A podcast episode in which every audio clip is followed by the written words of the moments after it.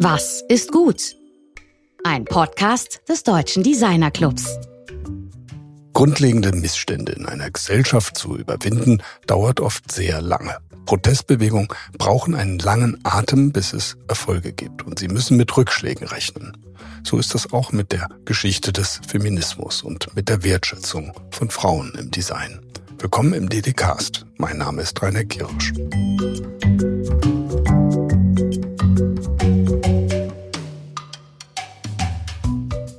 In der vergangenen Ausgabe sprachen wir mit Elisabeth Budde und mit Matthias Wagner-K. über das Thema Design für Demokratie, über das notwendige Engagement, um zu einem besseren Zusammenleben in der Gesellschaft zu kommen. Dazu gehört auch, und zwar an ganz vorderer Stelle, das Thema Gleichberechtigung.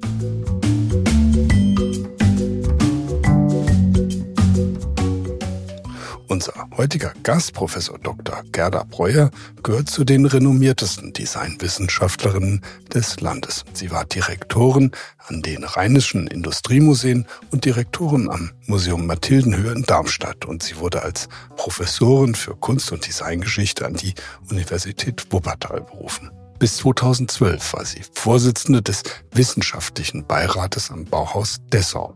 Mehr zu ihr und eine Auswahl ihrer Publikationen findet ihr in unseren Show Notes. Mein Kollege Georg Christoph Bertsch hat die Publikation ihres jüngsten Buches zur Geschichte der Frauen im Grafikdesign zum Anlass genommen, um mit ihr über ihre eigene Geschichte, über Feminismus und über ihre andauernde Neugierde zu sprechen.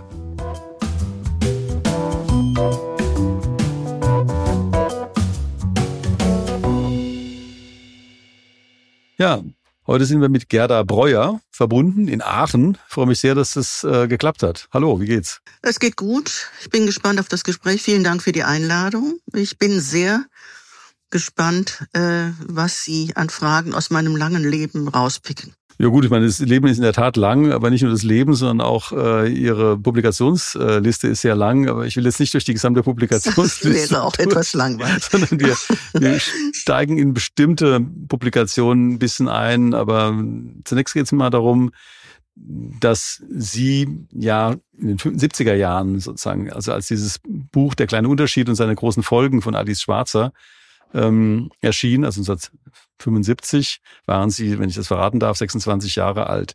Was hat das Buch denn mit Ihnen gemacht? Also was hat dieser Auslöser äh, dieser Publizistik mit Ihnen gemacht? Ich muss Sie enttäuschen. Es hat, äh, ich bin nicht von Alice Schwarzer zur Frauenbewegung gekommen, die ich mhm. ähm, schon in Aachen an der RWTH Aachen ähm, ganz mitgemacht habe, aber mehr im zweiten Teil meines Studiums. Sie ist ja der Band ist ja 1975 veröffentlicht und ich habe im Wintersemester 68, 69 angefangen zu studieren. Bin mitten in diese Bewegung, sogar in die Hochburg des SDS in der Architekturfakultät gekommen, obwohl ich Kunstgeschichte studierte.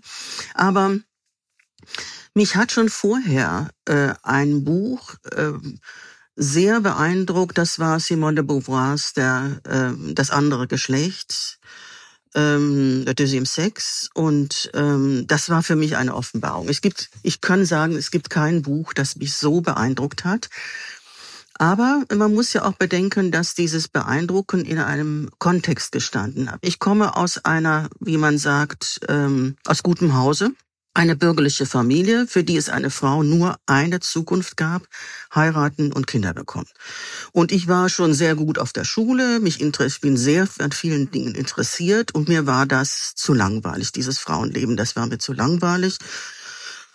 Hinzu kam, also ich hatte auch eine sehr progressive Schule, das muss man sagen, Mädchengymnasium. Ähm, wir haben beispielsweise ein ganzes Jahr lang äh, Unterricht über das, äh, den Nationalsozialismus gehabt. Im Hintergrund saß ein äh, amerikanischer Journalist vom Spiegel, bei beim Spiegel hospitierte und er wollte sich mal anhören, wie man in Deutschland das Dritte Reich vermittelte. Dann waren Sartre, Sartre war wichtig, äh, Anouilh, äh, Camus, das werde, wurde schon auf der Schule vermittelt. Ich habe später über Sartre, über das Nichts bei Sartre, meine Zwischenprüfung in Soziologie, in ähm, Philosophie gemacht.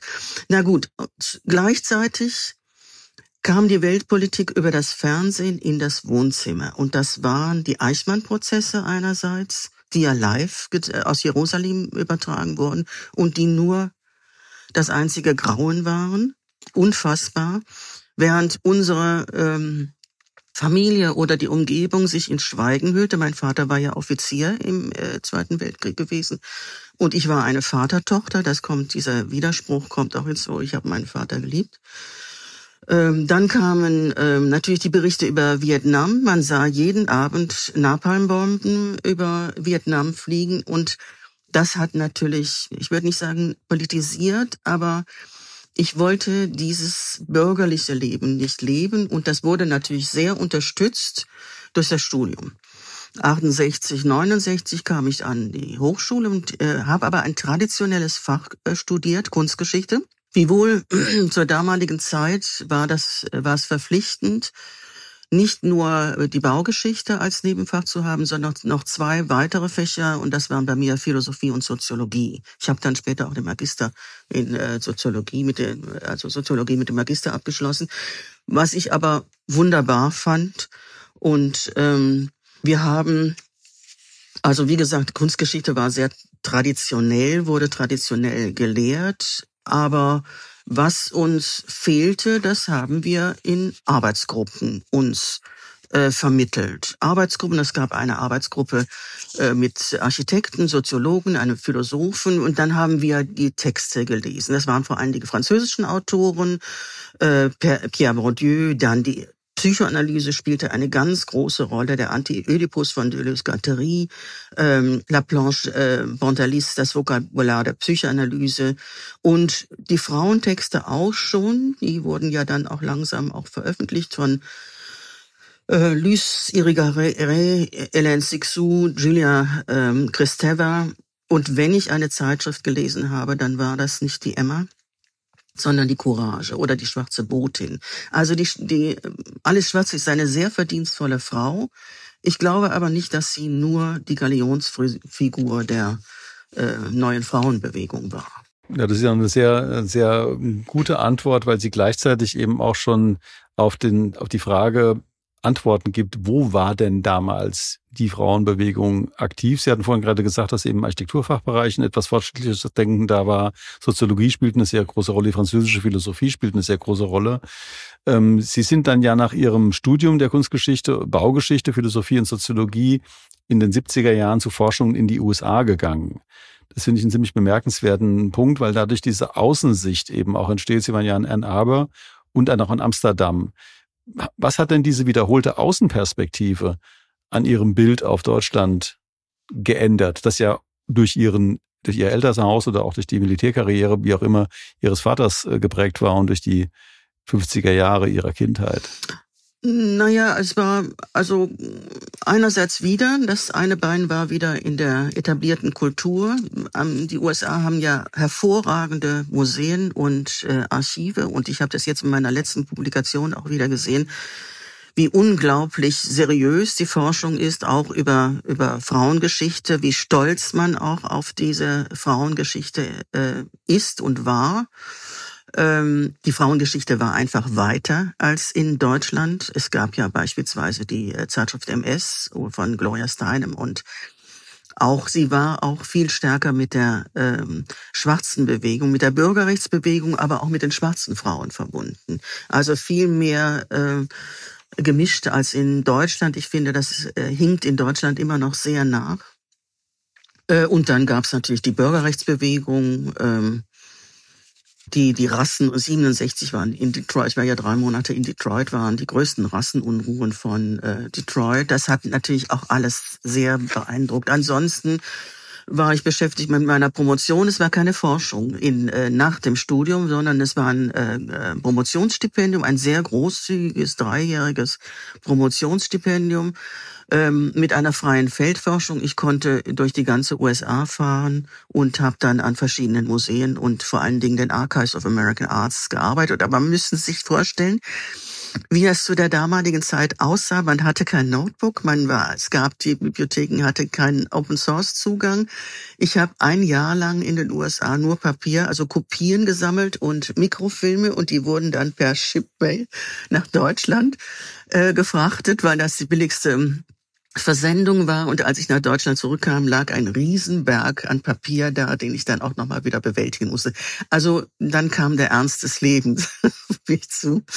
Und ähm, ja, aber ich habe, wie gesagt, nach den USA und nach Amsterdam musste ich noch einen Teil der Soziologie äh, bestimmte Scheine nachholen und da habe ich dann eben die Frauenbewegung mitgemacht, mit allem drum und dran. Und auch da gab es wieder so diese Selbstermächtigung, wie man das heute bezeichnet. Wir, äh, wenn äh, nichts zur Frauengeschichte gelehrt wurde, dann haben wir Arbeitsgruppen gegründet, haben einen Rieder gemacht, der dann aus hektografiertem Papier, der hinten mit Krepppapier äh, Binder zusammengehalten wurde. Ein Freund von uns äh, konnte sehr gut zeichnen, hat das illustriert. Also das war im Grunde ja, neben mhm. dem Studium, das mich immer fasziniert hat, aber war so dieser Aktivismus oder dieses Selbst und, und auch dieses Idealistische, sich für, äh, für Theorie oder Themen interessierten. Und wir waren auch theorieverliebt. Wir waren regelrecht theorieverliebt. Wenn Sie in die äh, Wohnungen von äh, Studierenden kamen, dann sahen Sie erstmal die, die Regenbogenreihe von Surkamp. Und witzigerweise war ja Fleckhaus später dann Professor in Wuppertal ist ja, eine fantastische Reihe gewesen. Ja, auch im Unselt hat jetzt eben für das neue Massiv Central, also diesen neuen Ort hier in der Innenstadt, eben die erste Ausgabe der Regenbogenreihe zum dortigen, also sozusagen Gebrauch in dem Leseraum zur Verfügung gestellt. Da sieht man die nochmal komplett in dem USM Haller Regal. Das ist schon äh, ziemlich ist beeindruckend, beeindruckend, wenn man dann ja, ja. überfliegt, also welche Autoren dann in welcher Reihenfolge veröffentlicht wurden. Ich komme jetzt aber direkt auf diesen Punkt äh, dieser dieses Übergangs oder Ihres Einstiegs auch in das Designthema, weil Sie waren ja von 85 bis 90 Leiterin des Industriemuseums Ratingen-Kromfort und dann im Anschluss äh, stellvertretende Direktorin des Instituts Mathildenhöhe in Darmstadt.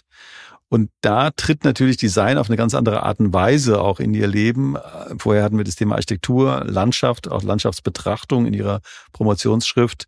Ähm, wie ist denn, war das dann so eine Art natürlicher Übergang?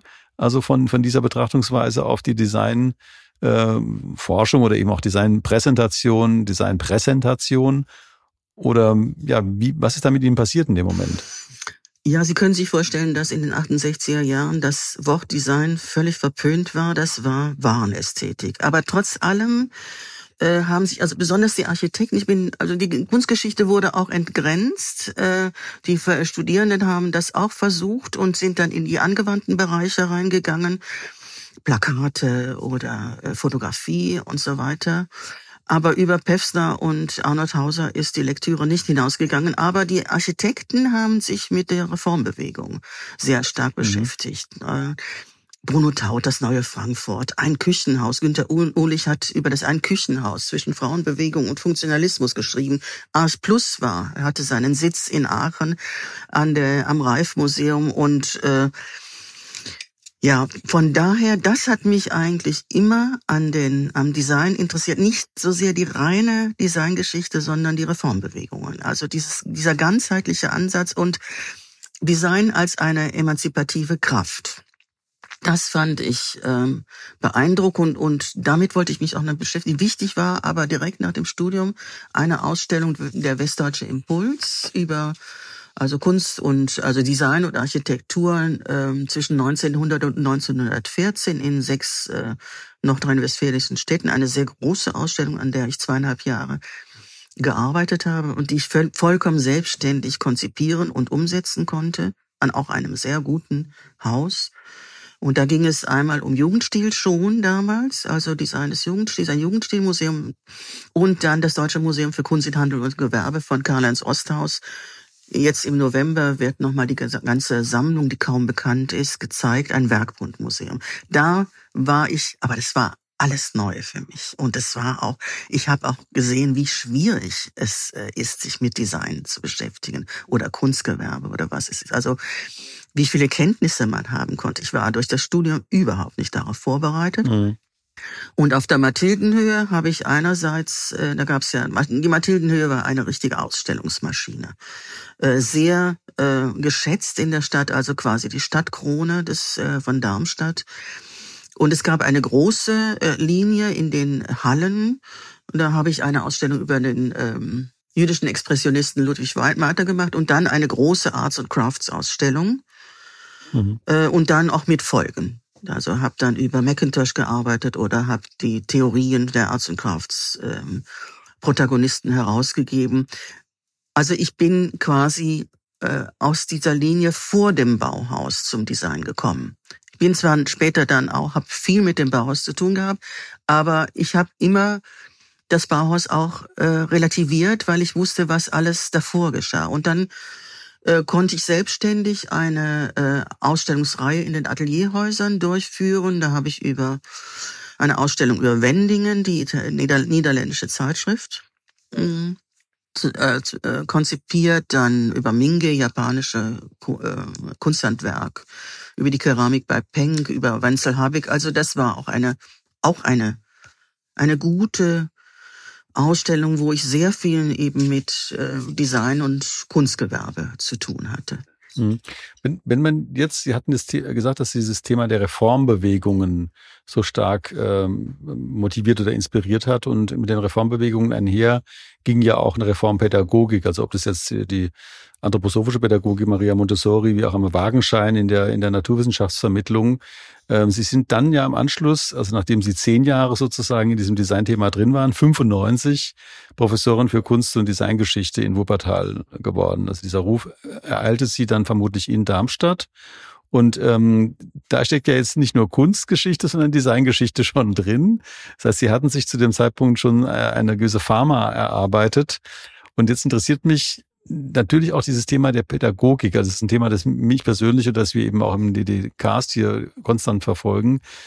Was ist denn, was war denn Ihre Design- und Kunstgeschichtspädagogik, wenn man das so sagen darf? Also Sie waren ja da nicht mehr nur Forscherin, Sie waren keine Ausstellungsmacherin mehr, sondern Sie wurden dann zu einer Professorin, die Leute dazu bringen wollte oder sollte, denken zu lernen.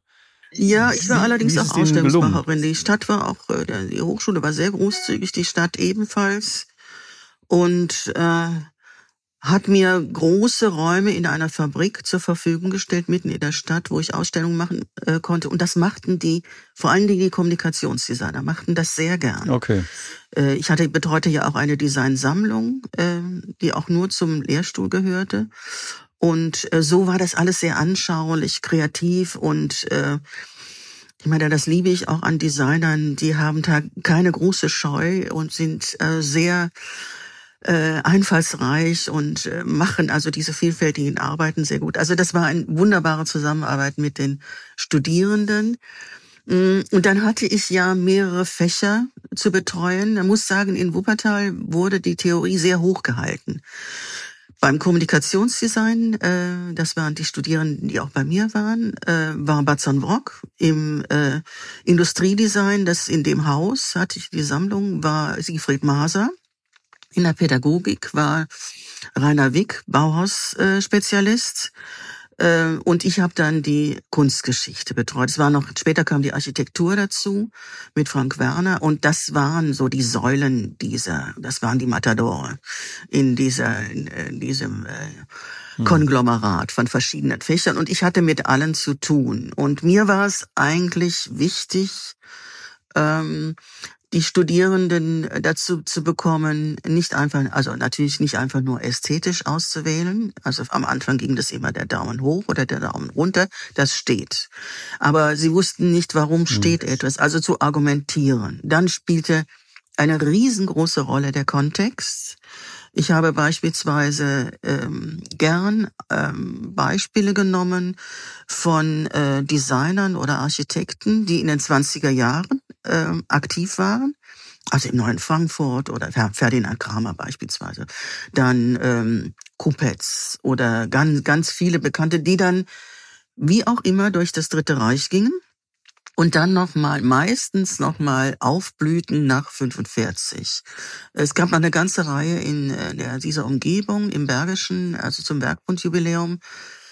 2007 äh, habe ich auch diese äh, Designer behandelt und da konnte man natürlich sehr gut ablesen, was hat das mit der Zeit zu tun? Warum ist eine Form in einer bestimmten Zeit so und so? Und dass sie sich auch wandeln kann. Oder wir nehmen ein Thema, ein Thema war Einfachheit. wie viel verschiedene Vorstellungen von Einfachheit hat man und was hat das mit den verschiedenen Zeiten oder auch verschiedenen Kulturen zu tun? Das war so die sehr anschauliche Reflexion. Und ja, die Studierenden, ich meine, man hat ja einen schweren Stand, wenn man unter Designern und Designerinnen die Geschichte lehrt. Aber es war dann auch mal eine Zeit so, wenn ich mit Büchern ankam, dann wurde ich von Studenten mitleidig angeguckt, ach, die liest noch. Aber im Großen und Ganzen war das ein sehr lebendiges Fach und ähm, ja, sie ließen sich überzeugen. Ich finde es ja auch wichtig, zum Beispiel arbeite ich ja jetzt im Augenblick schwerpunktmäßig über Frauen und äh, habe natürlich die Moderne vermittelt. Die Moderne war männlich, dabei bleibe ich auch immer noch. 80, 90 Prozent äh, aller äh, Produkte oder äh, Institutionen waren von Männern besetzt. Das heißt aber nicht, dass keine Frauen da waren. Und äh, ich habe mich dann auch immer gefragt, ja, im äh, Kommunikationsdesign waren 80 Prozent Studentinnen, Frauen was äh, müssen die für einen Eindruck haben, wenn die Geschichte nur männlich ist und von sich, von, von ihren Tätigkeiten nichts bekannt ist? Also so etwas hat mich allerdings noch nicht so sehr, doch wir haben zum Ende meiner äh, Hochschullaufbahn haben wir ein dickes Buch herausgegeben, gerade um zu fragen, waren da denn überhaupt Frauen? Ich war zum Beispiel der Meinung, die waren nicht da, weil die nicht gut waren. Mhm. Ich darf es kaum aussprechen. Aber äh, ich hatte dieses Vorurteil und wir waren was erstaunt, was denn da zutage kam. Wir wollten, ich wollte eigentlich nur ein kleines Büchlein machen, es wurden dann 600 Seiten. Und das Buch ist auch sehr gut angekommen. Also es war ein, ein Bedarf da unter Frauen. Hm. Das schlägt ja jetzt den Bogen eben auch zu Ihrem jüngst erschienenen ähm, neuesten Werk ähm, mit dem Titel Her Stories in Graphic Design äh, Dialoge, Kontinuitäten und Selbstermächtigungen Grafikdesignerinnen von 1880 bis heute. Das schreiben Sie ja zunächst mal als, als Designhistorikerin und ich möchte aber auch betonen als Soziologin, wenn man in den Text einmal einsteigt. Es ist ein echtes Überblickswerk über 140 Jahre Geschichte, eben die Geschichte des Grafikdesigns von Frauen. Das, man, es hat natürlich einen Hintergrund, es hat eine Basis in ihrer bisherigen Publizistik, aber es ist dann wirklich sozusagen ein regelrechtes, äh, kommt als Standardwerk daher, als Handbuch auch, als Lexikon. Ähm, was ja, bei dem ersten Buch, das ja schon elf Jahre zurück äh, lag, äh, war es ja so, äh, dass wir zeigen wollten, es gibt gute Designerinnen. Und wir sehen das, also ich sehe das an der Publizistik, sie ist immer davon von dem Motiv geleitet äh, zu zeigen, dass die Frauen auch gut sind und äh, dass sie, äh, dass man sie auf Augenhöhe mit den Männern stellen kann. Zum Beispiel gibt's ja in Schweden diese, es gibt also in der Eiger, bei der Eiger in den USA diese Hall of Fame, wo jetzt über Dekaden überhaupt keine Frau vorkam. Jetzt kommen mehr und mehr Frauen vor. Dann gibt's äh, eine Initiative in Schweden, die heißt Hall of Femme. Da geht es darum, dass man eben auch die guten Frauen, und die sind ja da, es sind ja sehr, sehr gute Frauen, äh, das hat sich ja längst durchgesetzt, die sind auch etabliert. Besonders muss ich sagen, immer in den USA. Ähm, mir war aber wichtig äh, zu zeigen, äh, haben die Frauen sich eigentlich um ihre eigenen Angelegenheiten gekümmert, haben sich dafür eingesetzt, haben sie protestiert, haben sie Eigeninitiative äh, gezeigt. Äh, also diesen Aspekt, ähm, der ja viel damit zu tun hat, dass Frauen extreme Restriktionen über viele Jahre hatten. Sie durften nicht studieren, sie durften keinen Verein gründen, sie durften nicht äh, kein eigenes Konto haben äh, und was auch immer. Also dieses äh, ganze Latte an Restriktionen und sie mussten die überwinden. Das war ja ein richtiger Hindernislauf. Und äh, ich wollte eigentlich mal darauf aufmerksam machen, was haben die Frauen zustande gebracht und muss auch sagen, es war für mich eine Entdeckungsreise. Ich habe sehr, sehr vieles überhaupt nicht gewusst. Ich kann das Buch auch wirklich empfehlen. Also jetzt keine Buchpromotion-Sendung hier, aber ähm, weil es, also ich meine, ich kenne mich auch ganz gut aus, äh, bekanntermaßen, aber das hat mir so viele neue Einblicke eben in Zusammenhänge insbesondere ähm, äh, vermittelt, äh, dass ich äh, eben auch wirklich nur dazu anregen kann, dass zumindest mal in der Bibliothek, also hoffentlich ist es in allen Hochschulbibliotheken mittlerweile angekommen, mal reinzuschauen für diejenigen, die studieren oder für die anderen, sich das auch anzuschaffen.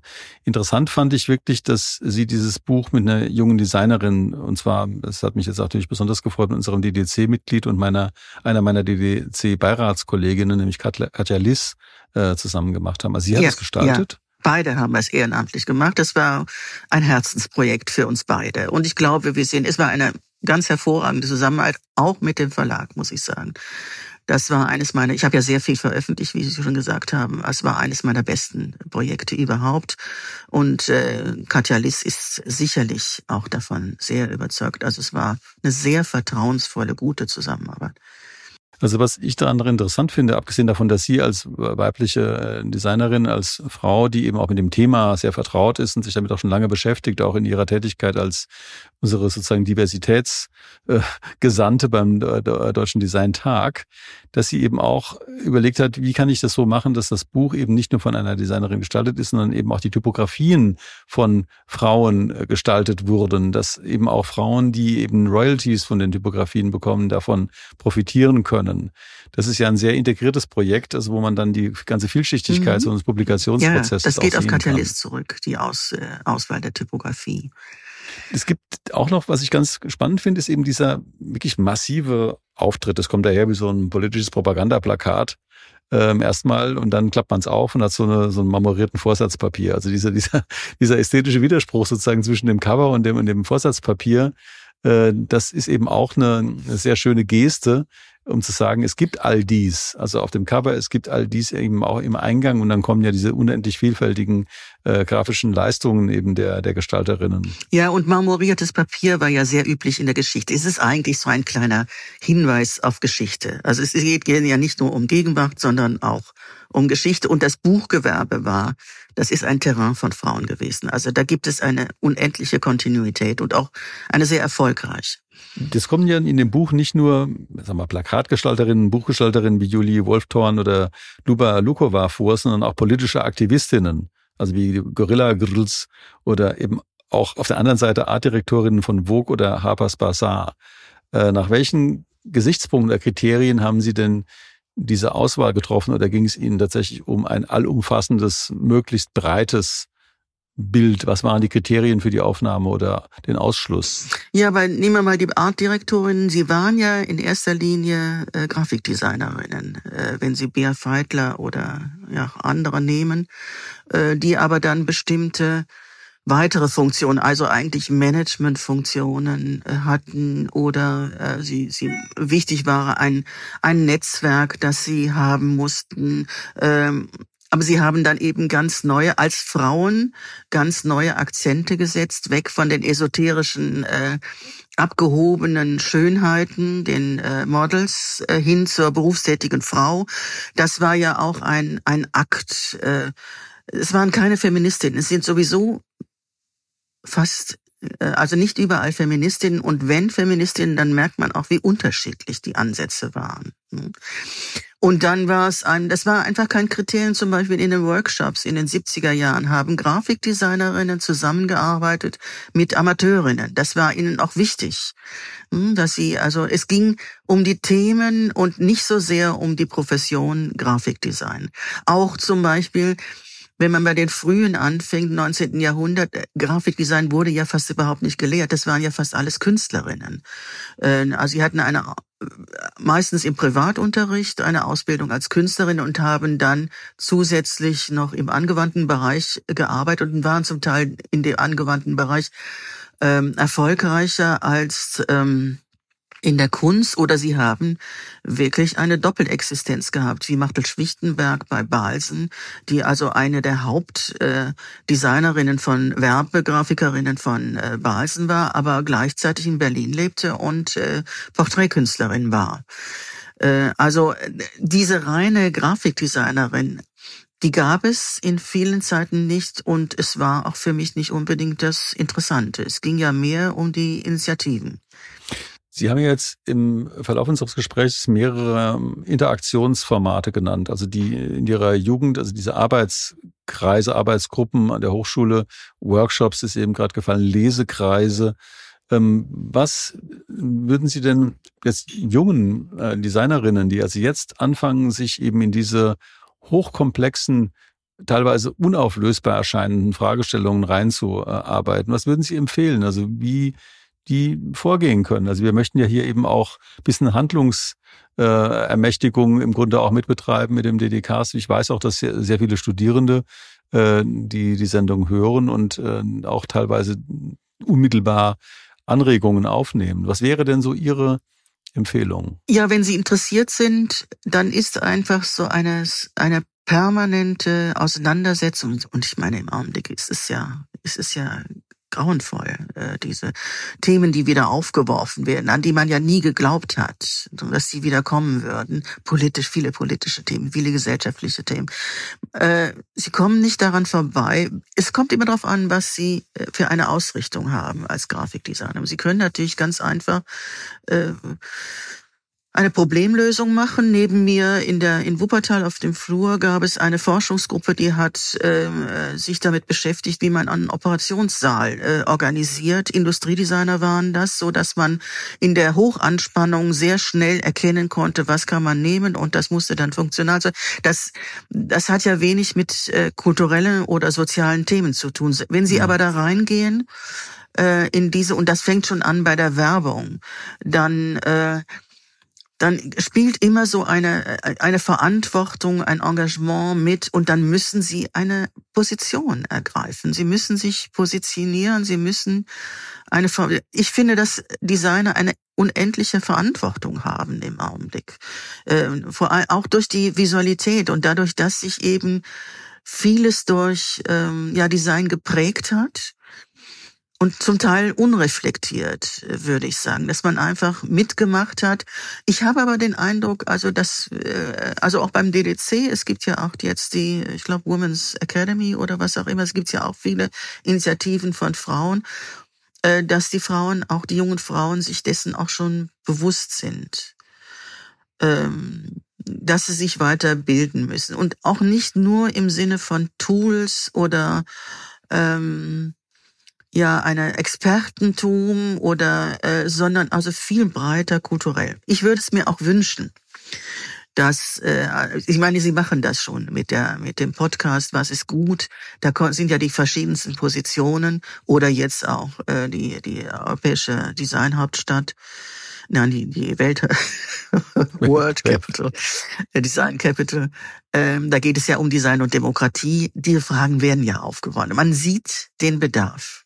Das hat aber auch schon zu meiner, also Uwe Lösch war ja beispielsweise Designer an der äh, Hochschule in einer Universität in Wuppertal und äh, da hat man auch schon Wert auf die Persönlichkeit des Designers gelehrt. Also das ist nicht ein Fachmann oder eine äh, Fachfrau mit ihren Fähigkeiten, technischen Fähigkeiten oder ihrer Kreativität, sondern es geht vieles darüber hinaus. Ich habe eine äh, Bekannte, eine ist jetzt auch pensioniert, eine Kommunikationsdesignerin, die hat sich einfach die äh, also die Projekte ausgesucht, die sozialen, die politischen, die sie unterstützen wollte. Das, es gibt ja eine ganz große Bandbreite an Möglichkeiten, sich zu verhalten. Und äh, ich würde es jungen Leuten, also sie müssen offen dafür sein. Ich habe aber den Eindruck, dass viele dafür offen sind. Was ich nicht so gut finde, ähm, das auch bei meiner Recherche, also ich, äh, ich sehe das ja aus den 70er Jahren, die Frauen mussten sich segregieren, sie mussten in ihren eigenen Räumen sein. Es gibt nichts Dominanteres als 68er Machos. Dagegen kamen Frauen nicht an. Also sie mussten unter sich sein. Es ist aber immer eine Gefahr, dass sie dann so in ihren Blasen, in ihren Stammtischen bleiben. Also sie müssen dann, finde ich, den Übergang wieder finden, äh, sonst verlieren sie auch ihre Stärke.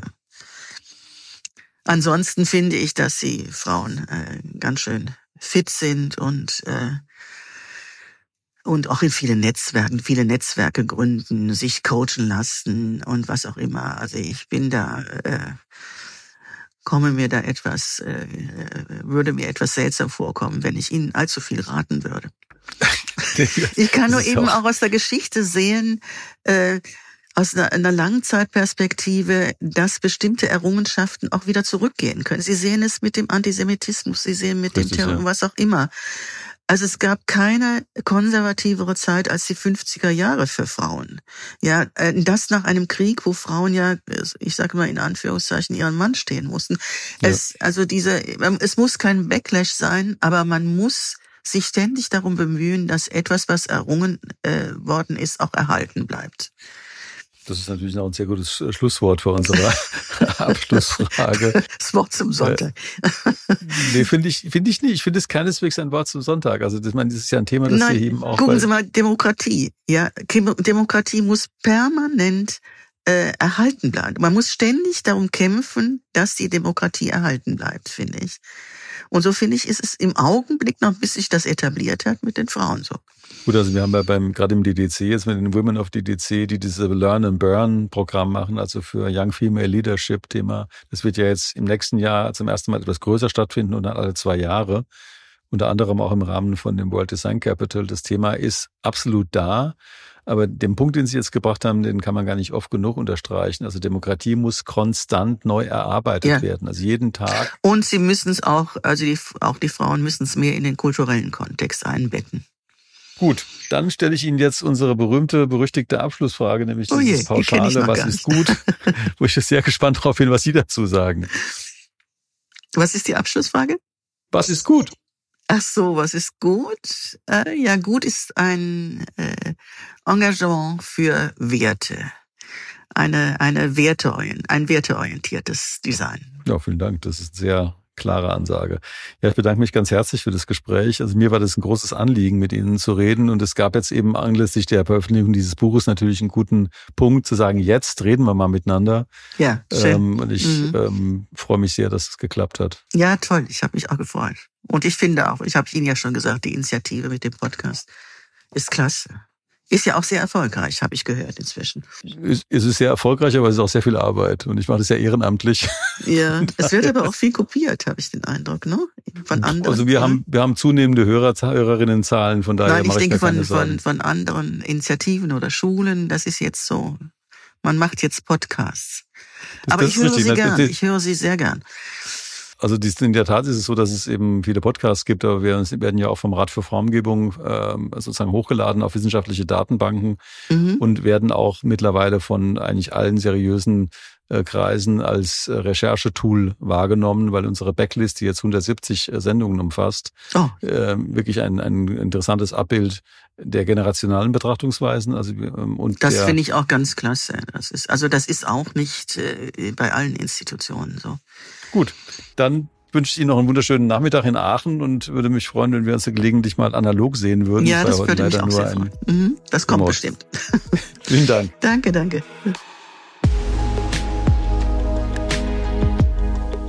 Das war mein Kollege Georg Christoph Bertsch im Gespräch mit Gerda Breuer, die uns dazu ermutigt, die Hoffnung nicht aufzugeben, in langen Zeiträumen zu denken und die Augen immer offen zu halten. In der kommenden Ausgabe setzen wir dann nach den wirklich überwältigenden positiven Reaktionen unsere Serie Design lesen Bücher von Bedeutung fort. Professor Dr. Thilo Schwer und Georg treffen sich wieder zu einem designliterarischen Duett.